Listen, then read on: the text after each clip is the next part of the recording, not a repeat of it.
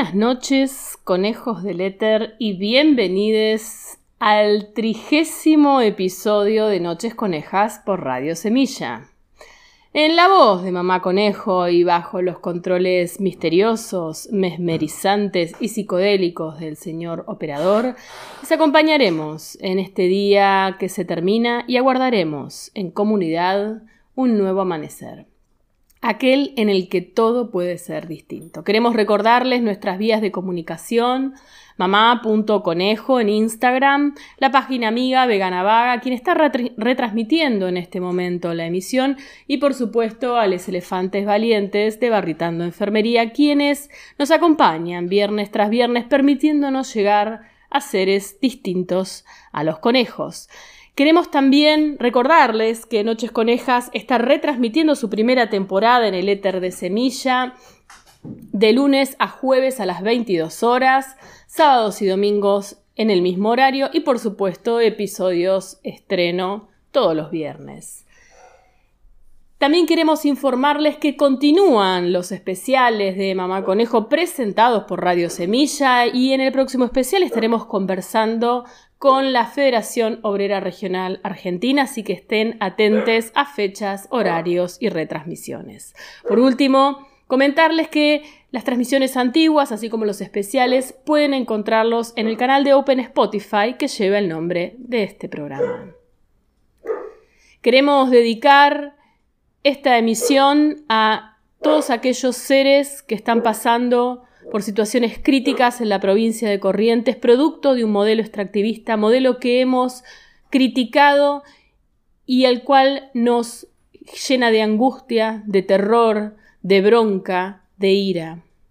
Las pérdidas de seres sintientes no se reemplazan. La pérdida de biodiversidad es nuestra condena de muerte. Sin más, le solicitamos al señor operador de curso al primer tema musical de la noche. Salud, conejos del éter, y sean bienvenidos a Noches Conejas por radiosemilla.com.ar.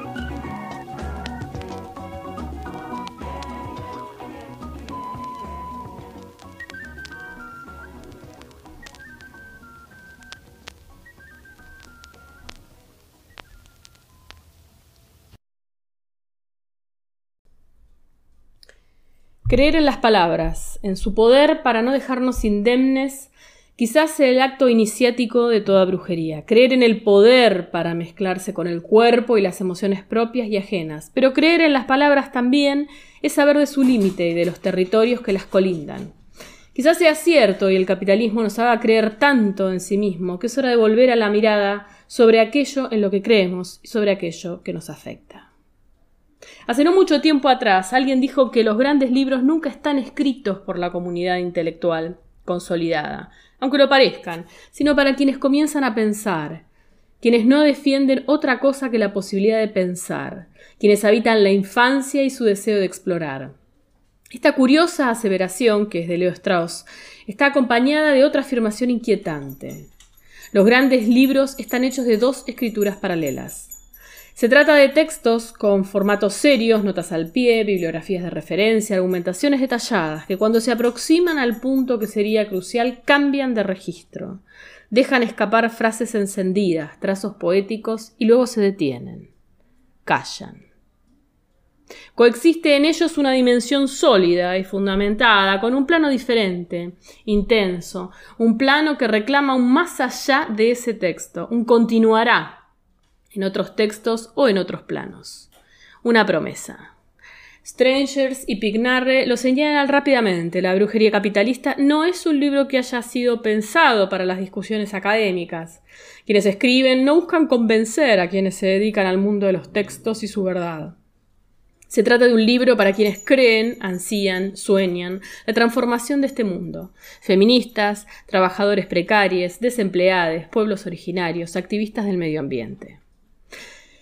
Escrito por una filósofa de la ciencia y un editor, a las pocas páginas que comenzaba su lectura se advierte un movimiento particular. Las voces van y vienen, pasan por un lugar y regresan a él nada más lejano al registro de la presentación de resultados de una investigación o a los papeles donde se encastran nociones de autores diversos con diversas suertes. Tampoco es un libro en el que se abuse del nosotres, que, si bien está presente y emerge con claridad en ciertos pasajes, señala una y otra vez, quizás sea la operación fundamental del libro, la imposibilidad de lo homogéneo el acecho de la razón fascista solapada en ciertas identidades y en muchos nosotres de dudosa procedencia. Las voces consideran un problema, establecen una conexión con otro y regresan a lo que parecería ya estar dicho para desestabilizarlo. En cada retorno se advierte una nueva matriz, una pequeña torsión, libro mar, libro hilado, libro variación. Lo sabemos, quienes hacen teoría no pueden prescindir del discurso, aunque se trate del discurso de la inmanencia radical. Esa experiencia del pensamiento se desliza en un plano particular. Los conceptos y los conceptos son proclives a lo rígido y lo abstracto, a lo que este libro es aún más grave, la impotencia. Es por eso que es necesario desplegar un relato que mantenga el mismo ritmo de aquello que narra, que se desplace cuando se dice un movimiento, que evite el juicio cuando se trata de la singularidad, que él mismo proteja lo que señala como vulnerable. Una voz capaz de indicar que el presente es un movimiento continuo, que lo afecta todo, una voz que pueda narrar desfasajes permanentes e ínfimos, que pueda con el modo en que el capitalismo se trama en las fibras de los modos de vida, tan evidentes que se tornan invisibles. Se trata de una sensibilidad para los matices que van del blanco al negro, donde blanco y negro son convencionales. Se trata de decir lo que desdibuja los límites entre esto y aquello, donde límite indica intensidad de intercambios. Si hay frontera, hay contrabando. Las permanentes, modestas y contundentes transformaciones que llamamos vida son precisamente lo que está en juego en este libro, porque este libro se interesa por lo que resiste y por lo que captura, por lo que puede modificar el curso de la fuerza, lo que de ninguna manera puede saberse antes de que suceda. Sí, el acontecimiento y su misterio. Pero cuando lo evidente se torna invisible, el misterio del que habla es el misterio por transparencia y no por ocultación, como susurra desde hace tiempo Lesama Lima. Lo oculto del mundo se encuentra en la enorme proximidad. Lo oculto está en lo que no podemos evitar, porque, en gran medida, también es lo que somos. De tanto ser visible, manifiesto, lo visible deja de serlo y requiere el despliegue de un arte para que lo evidente se manifieste. Ese arte sobre lo que cambia y lo que permanece, esa ars política por excelencia, en este libro se llama prestar atención. Prestar atención a lo que vibra desde 1999 en Seattle, 2001 en Argentina, 2010 en Londres y Roma, 2011 en España y Egipto. Prestar atención a lo que braman los cuerpos de las mujeres en las calles cada 8M. Comprender lo que algunos llaman multitud, sublevación, llamamiento, y que aquí se llama grito. Comprender el rugido. Otro mundo es posible para prolongarlo. No se trata ni de una comprensión exclusivamente teórica, ni de un programa político ya existente, sino de comprender para prolongar. Y prolongar siempre es un rehacer. Prestar atención exige que se intensifique el contrabando entre política y teoría, pero también que se deje espacio para las experiencias que se producen a una prudente distancia de la escritura. Abandonar nuestros clichés. No hay un gran plan secreto que solo algunos conocen, aunque es innegable que los saberes se distribuyen de maneras asimétricas. No hay grandes conspiradores que todos lo saben y todo lo deciden. De hecho, es notable lo poco que saben quienes practican en las zonas más nefastas del, del capitalismo. Los secuaces. En general, los secuaces ignoran los efectos a largo plazo de sus actos, tanto como la trama que los antecede y prolonga. No se lo preguntan, no pueden hacerlo, no hay que complicarse, hay que ser pragmáticos, es así. El aplastante y falaz sentido común capitalista. Cuando se dice que el capitalismo, nuestro mundo semiótico, corporal y afectivo, es un modo de existencia, se está proponiendo una dinámica y en lugar de, una esencia, una cierta organización de las energías colectivas, ciertos modos de propiciar sentidos y obturar otros, de incitar ciertos deseos y desvitalizar otros. Stranges y Picnar las llaman sistema de flujos reorganizadores móviles a esa dinámica y señalan una y otra vez áreas conflictivas, capturas y resistencias, la lucha por el cuerpo y el, y el alma de las mujeres, los sistemas de jubilación, las patentes farmacéuticas, los organismos genéticamente modificados, los agrotóxicos, los seguros por enfermedad, la precarización en las condiciones de trabajo, las migraciones, el uso de drogas. Se trata de una trama práctica muy densa. Una fábrica se deslocaliza en San Salvador de Jujuy y se relocaliza en el sur de China. Ese movimiento produce una serie de efectos que van mucho, mucho más allá de lo local. Un gobernador acepta que, que se reclamen las tierras a las cuales se extraen materias primas del cono sur, que el trabajo esclavo en otro lugar del mundo, o en el barrio de Flores, convertirá en prendas que se venderán a precios altísimos en las capitales del mundo. Se pide que se termine la producción de transgénicos altamente peligrosos, cuyos impuestos sustentan a muchos sectores vulnerables. Los celulares donde se traman acciones de protesta son contaminantes y tienen un costo energético altísimo, largo, etc. La complejidad es tal que hace difícil comprender su funcionamiento, tanto como articular las fuerzas sublevadas de resistencia. El capitalismo es lo que no deja de inventar medios de someter a sus propias exigencias a aquello a los cuales se enfrenta. Y las consecuencias no, no les incumben. Las externaliza, que las paguen otros, o las define como materias potenciales para nuevas operaciones. Las alternativas no se imponen inmediatamente a nivel global, sino que son el fruto de fabricaciones pacientes en muy pequeña escala, de experimentaciones precavidas, porque siempre se trata de capturar sin alertar demasiado e induciendo alertas que no van directamente a su objetivo y eso con tanta mayor eficacia cuanto que las innovaciones, la mayoría de las veces, no son gobernadas por un plan. Hacen su camino y se imponen, dando la impresión de ser naturales y del sentido común. Es aquí donde este libro muestra su don. Ante las alternativas solo parecen viables dos respuestas que capturan la potencia la denuncia o la resignada aceptación. En ambas habita la trampa, se acepta aquello que parece monumental e imparable o bien se denuncia todo el sistema. Fatal impotencia. Si el capitalismo sucumbiese ante la crítica, hace tiempo que habría desaparecido. Se dice en este libro más de una vez y de más de una manera, las alternativas son la trampa que captura todo aquello que resiste, pero además brindan la clave para comprender que Además de ser un sistema de flujos móviles, el capitalismo es algo más, es un sistema brujo, sin brujos, que logra embrujarnos a través de sus alternativas. Las estrategias infernales están en manos de quienes no se piensan a sí mismos como brujos, sino como empresarios, trabajadores, consumidores, personas realistas, adultas, serias.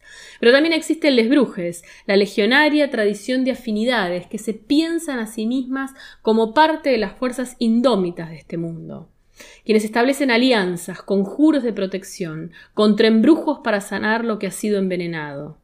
No se trata de señalar que les brujes creen y nosotros comprendemos, sino de algo más radical y menos iluminista. Se cree en la razón, en las fuerzas indómitas, en la justicia del mercado, en el derecho e inclusive en la impotencia. Sostener ellos creen y nosotros comprendemos es continuar con los efectos devastadores de la ilustración occidental y expandir las violencias de su luz. Las brujas que Strengers y Picnare invocan creen en la potencia de sus rituales para recrear a la diosa y contrarrestar los venenos del capitalismo.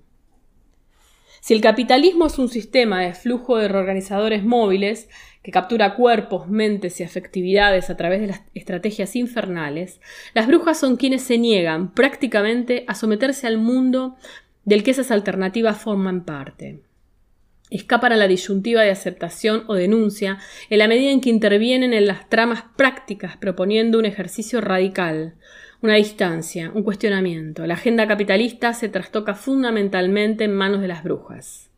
La urgencia y la inevitabilidad desaparecen al mismo tiempo en que desaparece la opción binaria. Las brujas saben que afirmar es exponerse, que el lenguaje tiene un poder ancestral, mucho más intenso que de lo que las teorías de las performances logran captar, que es tan importante afirmar como desarrollar los conjuros para evitar que se dañe lo que, a partir de una afirmación, nos ha hecho vulnerables al veneno. Se trata se traza un círculo, se delimita una intimidad, se establecen los conjuros para protegerse de aquello que se activará tras la ceremonia. La diosa no dice qué hacer, sino que invocándola se produce un sentido en una situación específica. Oportunismo.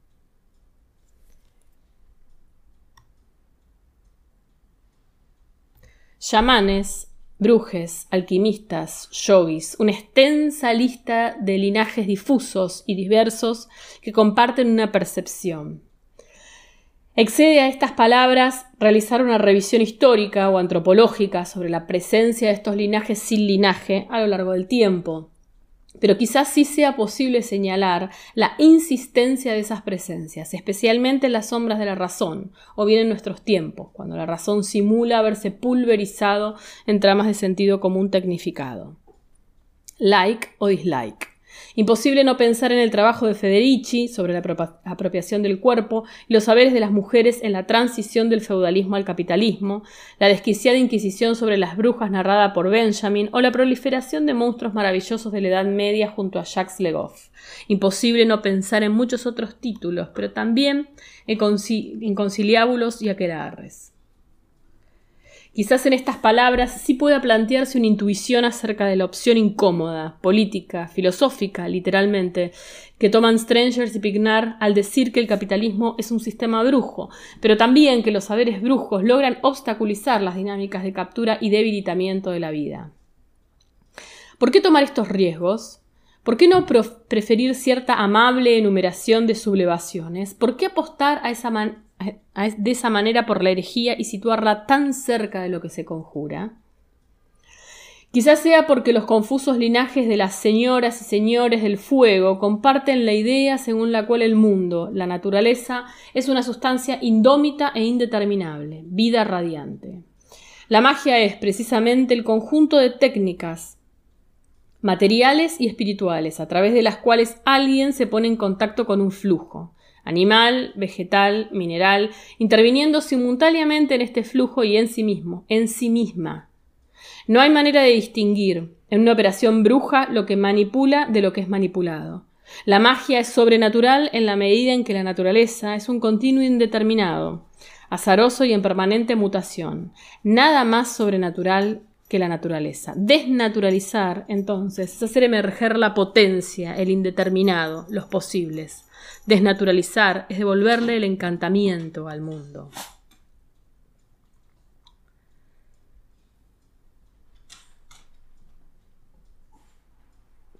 Cada mañana tiene sus brujos.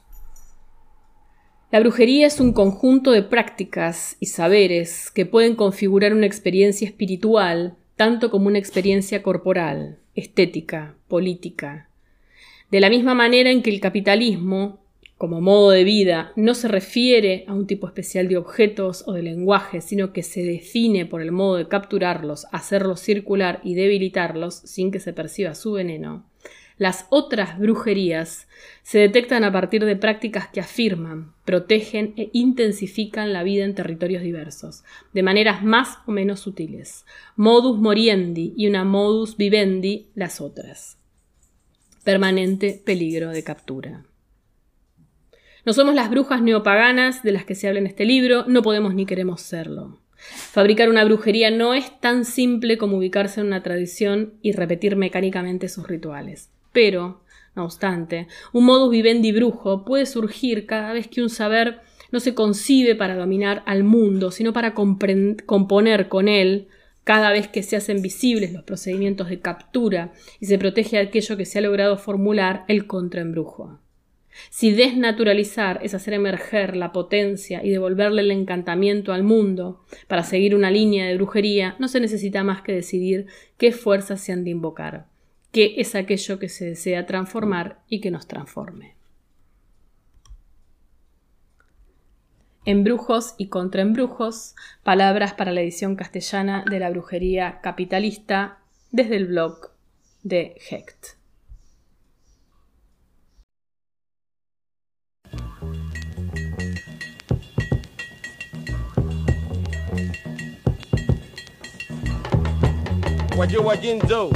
Wajizi. Waji wajinzo. Wajizi. Onye kwekwa na na onye ne yer ya ọkwanar na watuna hwe krase. Na hwe krase kọma aba. Kwekwu dandan ne tiri a. với gì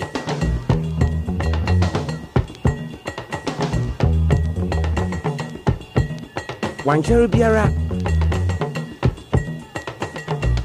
Na Ikrasa Awo Hwanafun Numuhin Owi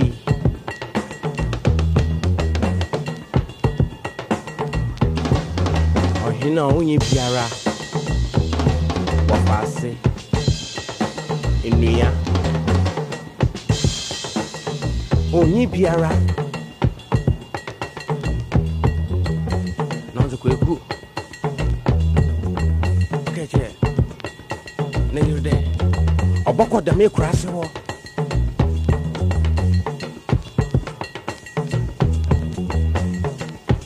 na obezi hen wɔ dam ekura no mu ɔkɔ na ɔsɛ a kwaku.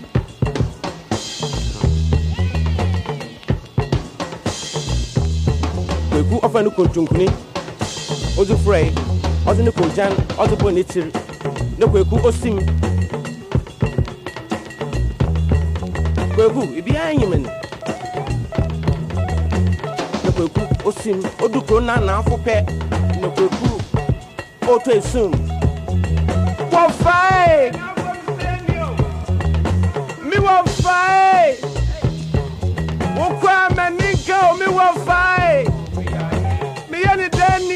kwakwa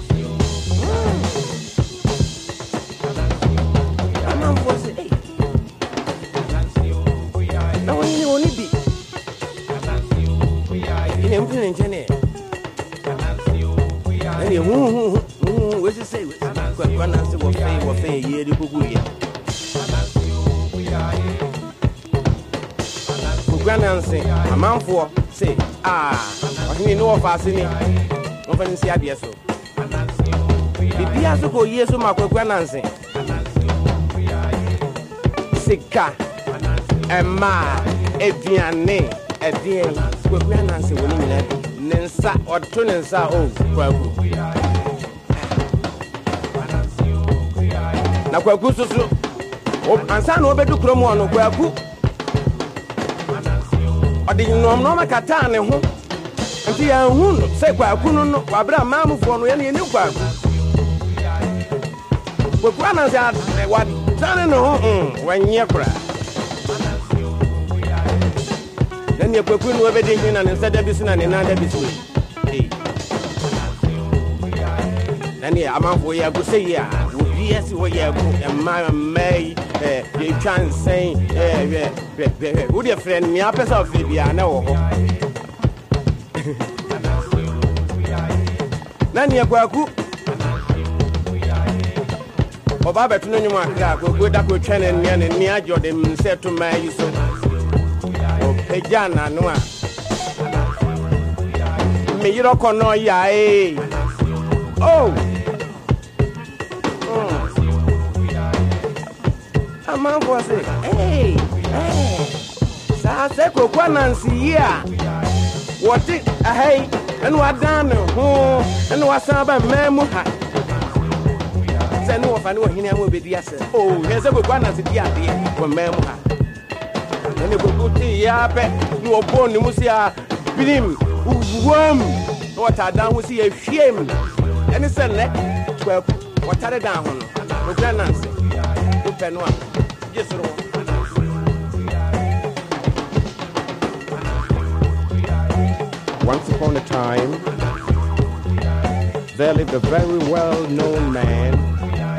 by the name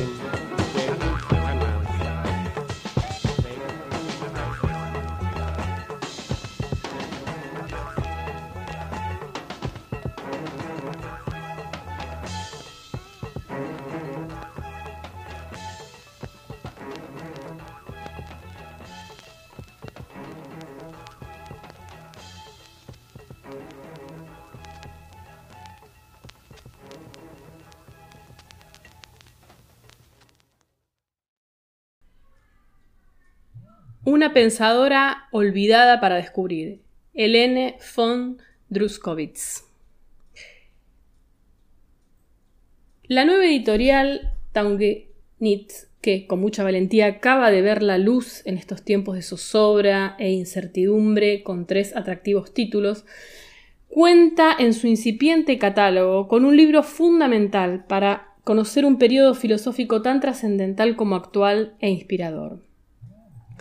Se trata de los escritos sobre feminismo, ateísmo y pesimismo de la intelectual Helene von Druskowitz, 1856-1918, discípula en lo teórico de Arthur Schopenhauer, pero absolutamente independiente en el desarrollo de su propio pensamiento. Feminista convencida, atea y defensora de la filosofía como eficaz y necesario medio para analizar cuanto nos rodea con ojos críticos y despiertos.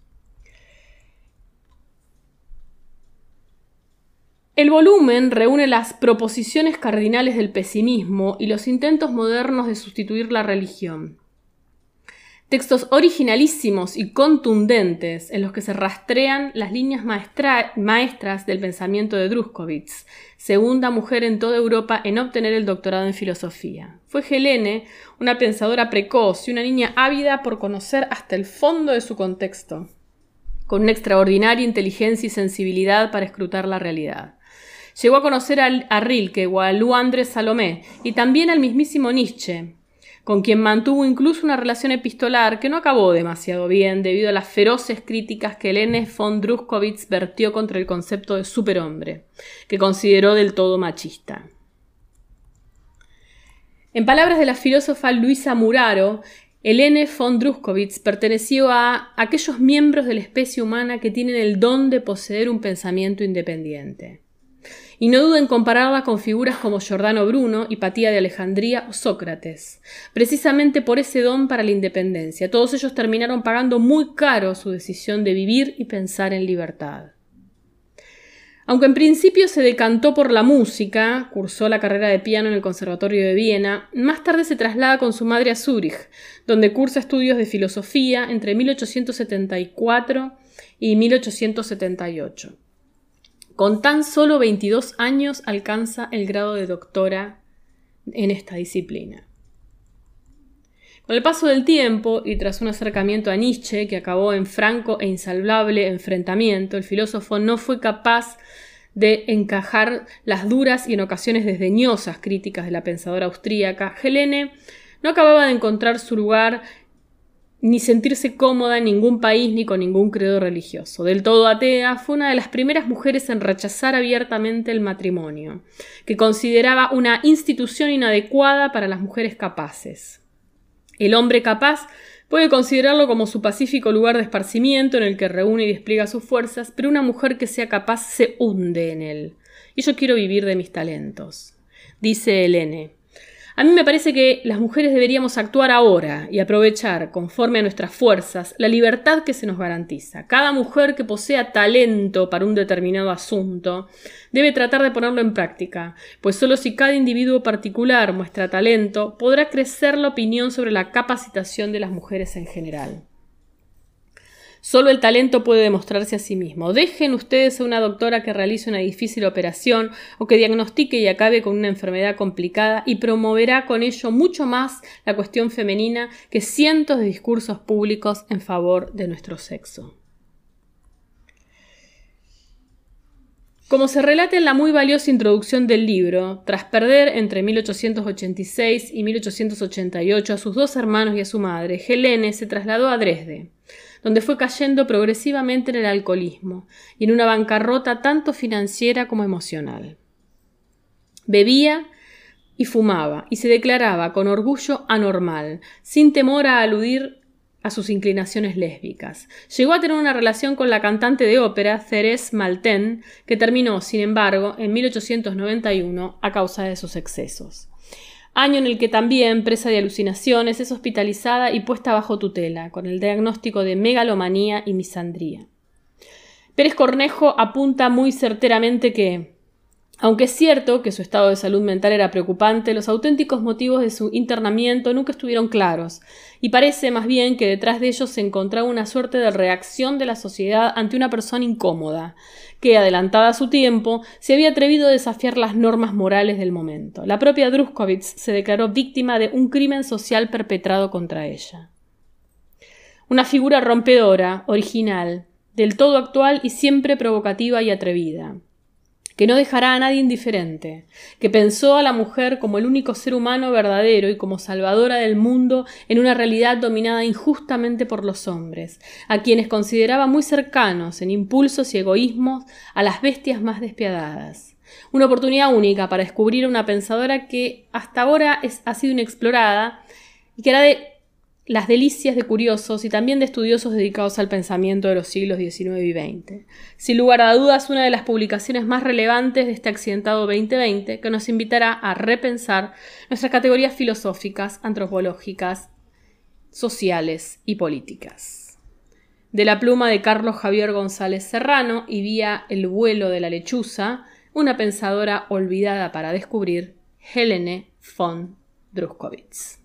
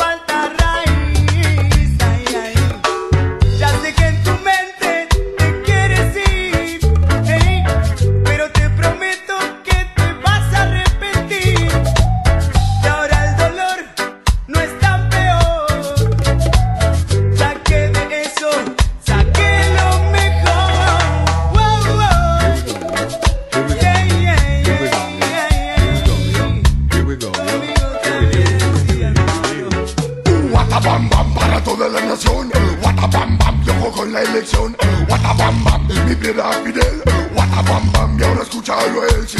Seguime a mí, mi, te digo así, sí, con el fin desde el día que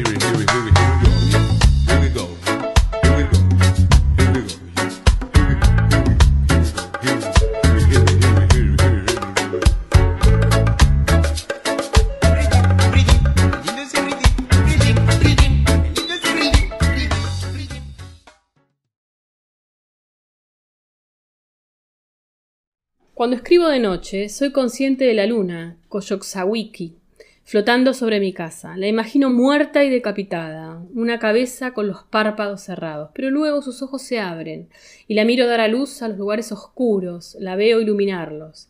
Escribir es un proceso de descubrimiento y de percepción que produce saberes y conocimiento. A menudo soy llevada por el impulso de escribir algo, por el deseo y la urgencia de comunicar, de dar sentido, de que las cosas tengan un sentido, de crearme a mí misma a través de ese acto productor de conocimiento. Llamo a este impulso la imperativa Koyoksawiki, una lucha por reconstruirse a sí misma y sanar los sustos, productos de heridas, traumas, racismo y otros actos de violación que echan pedazos en nuestras almas, nos dividen, disuelven nuestras energías y nos acechan. La imperativa Koyoksawiki es el acto de convocar a que vuelvan esas partes de una misma, esas partes del alma que se han dispersado o perdido. Es el acto de duelar las pérdidas que nos acechan. La bestia sombra y su ayudante desconocimientos, la ignorancia que cultivamos en el, en el orden de permanecer irresponsables y alejarnos del conocimiento, están tenazmente aferrados a nosotros. Lidiar con la falta de coherencia y estabilidad en la vida, así como el aumento de las tensiones y conflictos, me motivan para procesar la lucha. La angustia, la aguda angustia mental, emocional y espiritual, me motiva para escribir mi nuestras experiencias. Más que eso, mis aspiraciones hacia la integración mantienen mi cordura, una cuestión de vida y muerte, lidiar con desconocimientos, con lo que no quiero saber, abrir y cerrar mis ojos y oídos a las realidades culturales, expandir mi conciencia y mi percepción, o rehusarme a hacerlo, a veces, resulta en el descubrimiento de la sombra positiva. Aspectos ocultos de mí y del mundo. Cada molestia es un grano de arena en la ostra de la imaginación. A veces, lo que se acumula al alrededor de una molestia o de una herida produce una perla de gran revelación, una teoría. Estoy en constante lucha con mis propias formas de producción cultural y con el rol que juego como artista. El espacio donde doy esa lucha con mis creaciones lo llamo Nepantla. Nepantla es el lugar donde mis códigos personales y culturales se chocan, donde me enfrento a lo que el mundo dicta, donde estos distintos mundos se fusionan en mi escritura. Soy consciente de varios nepal- nepantlas, lingüístico, geográfico, de género, sexual, histórico, cultural, político y social cuando escribo. Nepantla es el punto de contacto y el lugar entre mundos, entre la existencia física e imaginal, entre las realidades ordinarias y no ordinarias, espirituales. Estas cuestiones de Nepantla automáticamente se infunden en mi escritura. No tengo que lidiar yo misma con estos puntos particulares, estos nepantlas me habitan e inevitablemente emergen en cualquier cosa que esté escribiendo. Nepantlas son lugares de constante tensión, donde las piezas ausentes o perdidas pueden ser convocadas a volver, donde la transformación y la sanación son posibles, donde la totalidad se mantiene fuera del alcance, pero parece posible. Escribo para idear, como se dice en español, para formar o concebir una idea, desarrollar una teoría, inventar o imaginar. Mi trabajo es cuestionar, afectar y cambiar los paradigmas que gobiernan las nociones prevalentes de realidad, identidad, creatividad, activismo, espiritualidad, raza, género, clase y sexualidad. Para desarrollar una epistemología de la imaginación, una psicología de la imagen, he construido mi propio sistema simbólico. Mientras intento crear nuevos marcos epistemológicos, reflexiono constantemente sobre la actividad de idear. El deseo o la necesidad de compartir el proceso de seguimiento de las imágenes y la creación de historias y teorías me motivan para escribir este texto. Existen muy pocos precedentes sobre las relaciones directas de los artistas con sus imágenes. Hay muy poca investigación directa, personal y artística, así que tuve que implicarme en mis propias experiencias y construir mis propias fórmulas. Intento dar testimonio de mi propio proceso y conciencia de esta escritora chicana. Soy la que, la que escribe y se escribe. Últimamente es el escribir que me escribe. Me creo a mí misma en lo que leo y en lo que hablo. La escritura es donde cuestiono la realidad, la identidad, el lenguaje y las representaciones de la cultura dominante y de dominación ideológica. Utilizando un enfoque multidisciplinario y un formato narrativo, teorizo sobre las luchas propias y ajenas por la representatividad, la identidad, la propia inscripción y las expresiones creativas. Cuando me hablo en escrituras creativas y teóricas, estoy constantemente cambiando de posición, lo cual implica considerar remolinos ideológicos, disonancias culturales y la convergencia del mundo de rivales. Significa tratar con el hecho de que yo, como la mayoría de las personas, habito en diferentes culturas y al cruzar a otros mundos giro hacia o me alejo de las perspectivas de cada uno. Significa vivir en espacios liminales, en nepantlas, focalizándome en la experiencia e identidad chicana mestiza, mexicana tejana, en distintos ejes, escritora, artista, intelectual, académica, profesora, mujer, chicana, feminista, lesbiana, de clase trabajadora, intento analizar, describir y recrear estos desplazamientos identitarios. Hablar desde geografías de distintos países me vuelve una hablante privilegiada. Hablo en lenguas, entiendo los lenguajes, las emociones, los pensamientos y las fantasías de las varias subpersonalidades que me habitan y los varios suelos desde donde hablan. Para hacerlo, debo descifrar cuál persona, yo, ella, vos, nosotres, ellas, qué tiempo, presente, pasado, futuro, qué lenguaje y registro, desde qué voz o estilo hablar. La formación de la identidad, que implica leerse y escribirse a una misma y al mundo, es un proceso alquímico que sintetiza dualidades, contradicciones y perspectivas desde estos diferentes yoes y mundos. En estas autoetnografías soy a la vez observadora y participante. Simultáneamente me miro a mí misma como objeto y sujeto. En un abrir y cerrar de ojos desdibujo las fronteras entre sujeto y objeto, de clase o de género, entre otras. Mi postura metodológica emerge en el proceso de escritura, y así también mi teoría. Trato a todos mis trabajos, incluidos estos capítulos, como ficción o poesía. Al formular nuevas formas de conocer, nuevos objetos de conocimiento, nuevas perspectivas y nuevos ordenamientos de las experiencias, lidio casi inconscientemente con una nueva metodología, una que espero no reafirme los modos predominantes. Llego a saber cómo leer y escribir, llego a saber, al saber y al conocimiento a través de imágenes e historias. Uso varios formatos narrativos consistentes con las experiencias sobre las que reflexiono y uso cualquier lenguaje y estilo que se corresponda con la forma en que trabajo. Creo que la meditación y la percepción consciente sobre la significación de la imagen promueve y no obstruye en mí, su creadora, y en usted, su lector, intérprete, co-creador, la producción de la obra. Obtengo marcos de referencia a través de teorizar experiencias cotidianas, al permitirle a las imágenes que me hablen a mí y a través de mí, imaginando mis caminos a través de las imágenes y siguiéndolas a sus profundos cenotes, dialogando con ellas y traduciendo lo que he vislumbrado. A veces la sombra bloquea este proceso y domina mi conducta, haciendo este proceso doloroso.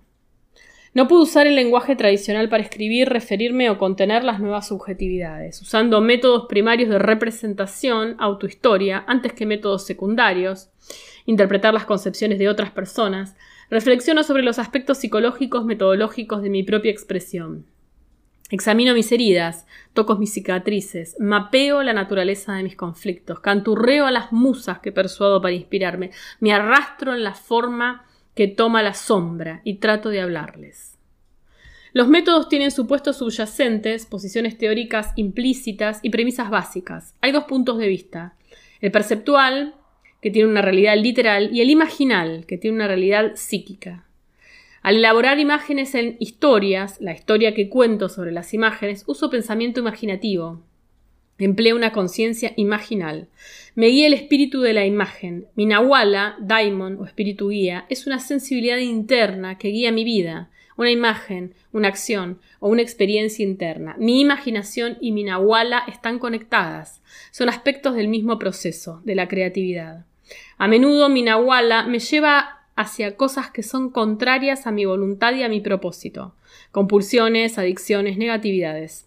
Y resulta en un impas angustiante. Sobrellevar estos impases es parte del proceso. Este modo de percepción es un tipo de pensamiento mágico. Lee lo que sucede en el mundo exterior en términos de mis intenciones e intereses personales.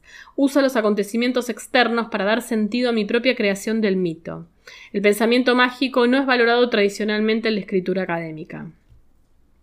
Mi texto es sobre la imaginación, la facultad de la psique para crear imágenes, el poder de producir ficción o historias, películas internas como la holocubierta de Star Trek, sobre la imaginación activa, en sueños, soñar despierte, y sobre la interacción consciente entre estos. Estamos conectados con el cenote a través del árbol de la vida, individual y colectivo, y nuestras imágenes y ensueños emergen de esa conexión. Desde el ser en comunidad, interior, espiritual, natural, animal, racial, étnica, de intereses, vecindario, ciudad, nación, planeta, galaxia y universos desconocidos. Uso soñar o en sueños, hacer imágenes, para darme cuenta de lo que está mal, predecir eventos actuales o futuros y establecer conexiones ocultas, desconocidas, entre la experiencia de vida y la teoría. Este texto es sobre los momentos de sufrimiento que disparan pensamientos, reflexiones y contemplaciones imaginales. Se enfrenta indirectamente con los símbolos con los que asocio ciertas experiencias y procesos arquetipales. Los pensamientos pasan como ondas a través de su cuerpo, haciendo que un músculo se tense por aquí, se afloje por allá, todo pasa por la piel, los ojos, los oídos. Ella experimenta la realidad físicamente. No existe una acción por fuera de lo físico. Toda acción es el resultado de una decisión, de un conflicto interno, una lucha, resolución o estancamiento. El cuerpo siempre refleja actividad interior. Espanto en los sueños de la prieta.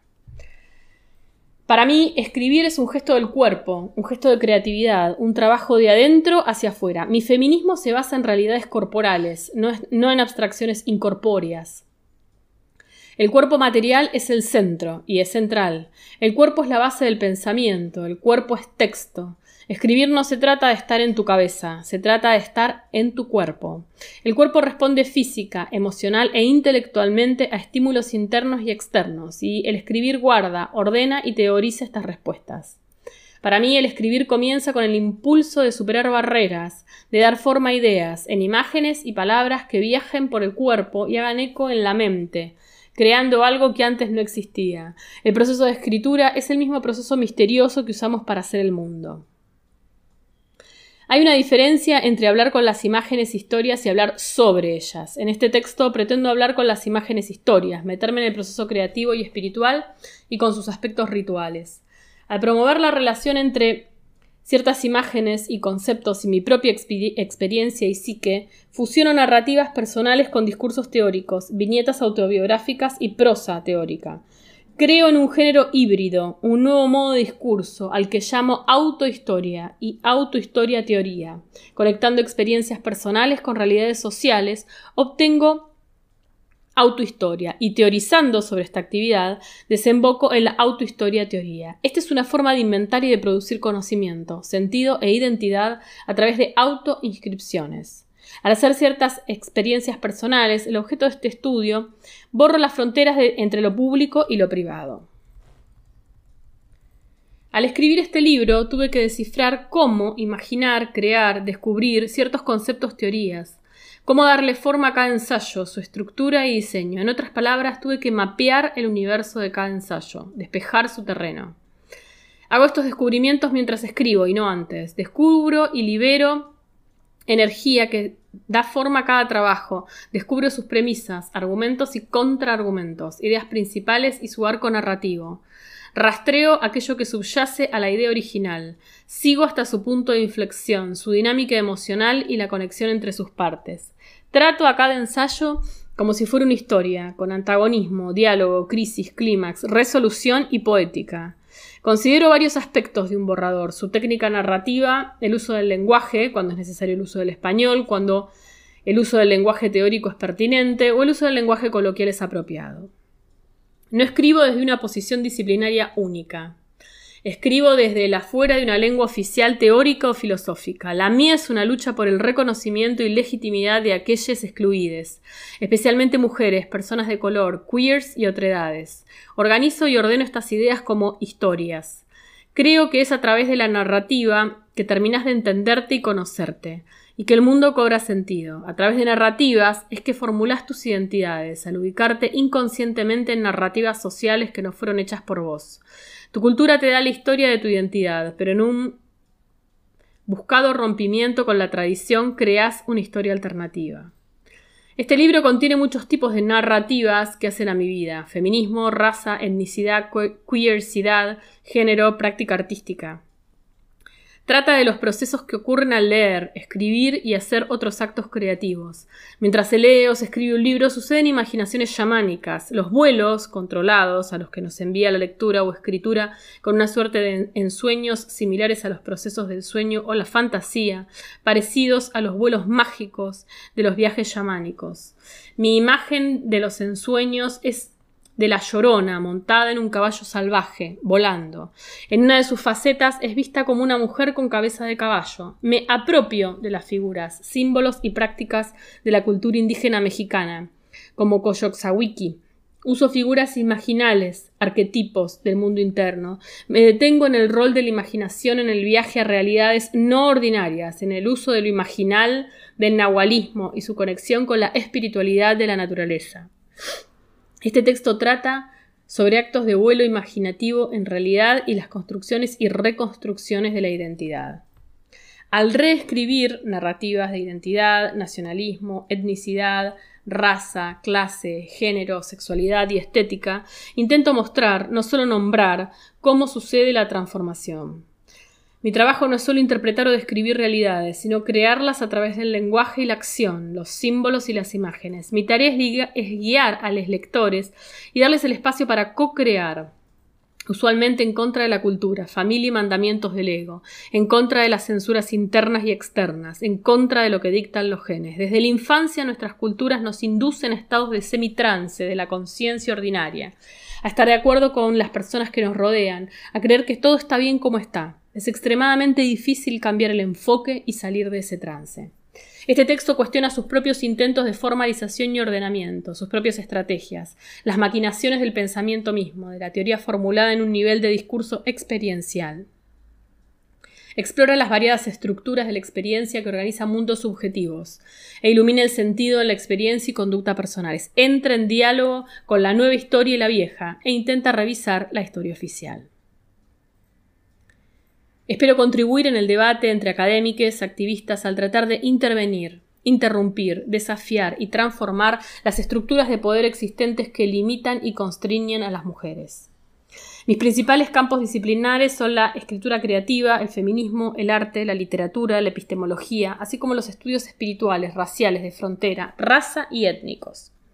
Al cuestionar sistemas de conocimiento, intento agregar o alterar sus normas y hacer cambios en estos campos presentando nuevos modelos teóricos. Con el nuevo tribalismo desafío las narrativas nacionalistas chicanas, así como otras. Mi dilema y el de otras escritoras chicanas y mujeres de color es doble. Cómo escribir, producir, sin ser inscrita, reproducida en la estructura blanca dominante, y cómo inscribir sin reinscribir y reproducir aquello frente a lo que nos hemos revelado. Nuestra tarea es escribir en contra del decreto de que las mujeres deben temerle su propia oscuridad, de que no la abordemos en nuestras escrituras. Nuestra tarea es imaginar a Koyoksawiki, no muerta y decapitada, sino con los ojos bien abiertos. Nuestra tarea es iluminar la oscuridad. Traducido por Valeria Kibel y Violeta Benialgo. Gestos del cuerpo escribiendo para idear por Gloria Ansaldúa.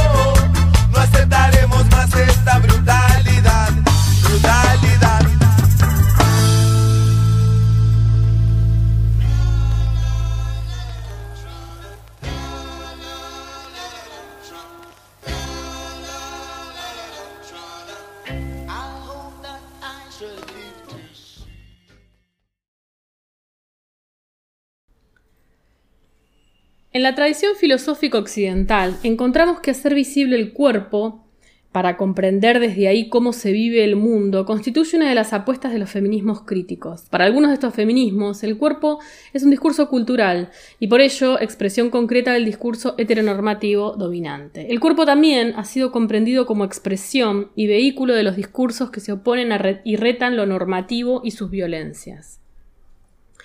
Es entonces en el cuerpo donde los valores y las visiones normativas se producen, reproducen y prescriben. Un cuerpo con senos y vagina es nombrado así, mujer. Y es en este cuerpo espacio donde la violación es un acto de consumo del otro. Al cuerpo también se le ha comprendido como un ente político, no solo como un espacio ya dado, sino como un lugar, como un territorio. Comprender el cuerpo de esta manera aporta, sin duda, una mirada en la que los significados culturales, las experiencias sociales, las dinámicas políticas e históricas, que no son siempre las mismas, sino que están en continuo cambio, producen y reproducen los cuerpos que habitamos. Pensemos en el neoliberalismo contemporáneo y preguntémonos sobre qué tipo de cuerpo se está produciendo y reproduciendo y para qué fines. Pensemos en los feminicidios, qué cuerpos destruye y elimina, por qué y para qué.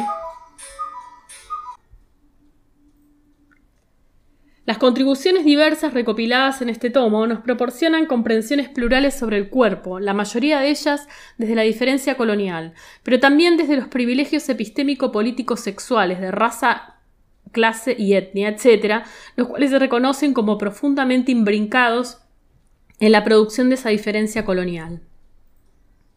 Algunas de las contribuciones podrán leerse incluso como opuestas o contrarias, y otras quizás como complementarias para la articulación y la lucha. Lo que resulta aquí relevante es la compartición que se nos hace en todos los capítulos de este libro de historias de cuerpos que viven, resisten y o negocian valores, normas y violencias dominantes. De cuerpos racializados de mujeres negras, trans, lesbianas y de color en resistencia y rebeldía. Que se oponen y cuestionan el sexismo, el racismo, la misoginia, el heterosexismo, la patriarquía, el género, el capitalismo y la colonialidad. Las categorías podrán ser distintas y abonar a diferentes conceptualizaciones, filosofías y cosmologías, pero las luchas y las violencias actuales nos demandan las coaliciones sentipensadas. Con la finalidad de valorar en su, dimensión rebelde y propositiva los aportes de este libro, compartimos en forma de ensayos, conversaciones e intervenciones poéticas, nos preguntamos lo siguiente. ¿De qué maneras otras es posible sentipensar los cuerpos cruzados por la diferencia colonial? Abordamos la noción de sentipensar desde lo que implica.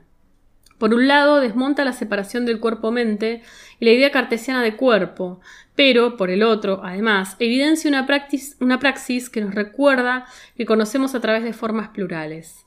Es por ello que este texto se propone presentar algunos de los límites que significa sentipensar el cuerpo desde posiciones interseccionadas por el privilegio epistémico, racial, de clase, género, sexual, etc., en diálogo con enfoques que lo hacen desde la diferencia colonial. De tal forma, en las diferentes secciones se abordarán nociones de cuerpo que adquieren significados distintos cuando se considera el lugar de enunciación en relación con la diferencia colonial. Con esto no se busca desmontar y destruir, que es lo que hace la Academia Moderno Colonial, sino a partir sino partir de lo que nos aportan las distintas visiones del cuerpo a nuestro diario vivir en resistencia.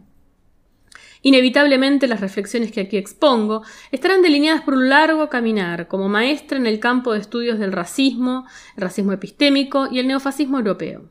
Interpelo así al feminismo blanco, eurocentrado, al tiempo que me espejeo en los feminismos decoloniales, los comunitarios territoriales, los antirracistas afroeuropeos y en los activismos de abajo y a la izquierda para desde ahí seguir construyendo y sanando en colectivo. Sentipensar los cuerpos cruzados por la diferencia colonial de la pluma de Rosalba y Casa en el volumen En tiempos de muerte, cuerpos, rebeldías y resistencias.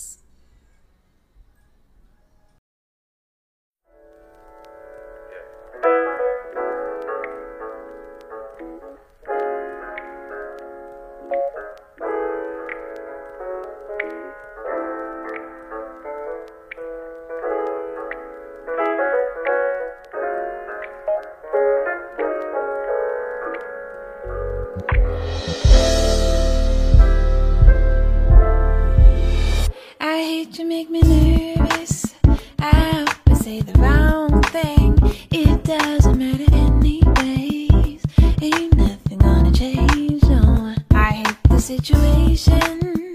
I'm always running into you. And when I don't, I'm open to.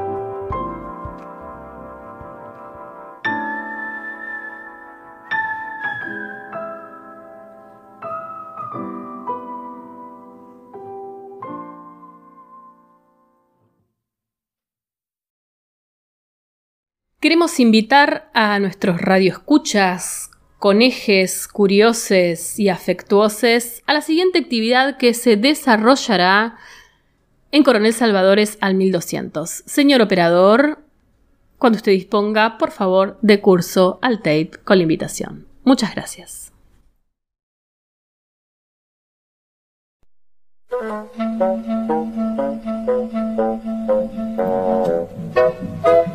Oficios varios Fora Capital, taller de literatura y poesía. ¡Hey, vos individualidad! Ustedes colectivas, les invitamos y esperamos este primer lunes de marzo. Vengan y compartan la poesía, las charlas sobre la creación del poema, las charlas sobre la literatura. Traigan sus producciones, seamos poesía en cada paso, conozcámonos las caras. Recuerden, primer lunes de marzo, 18 horas, desarrollo colectivo, iniciativas libertarias, escritura, oralidad. Vengan, les esperamos.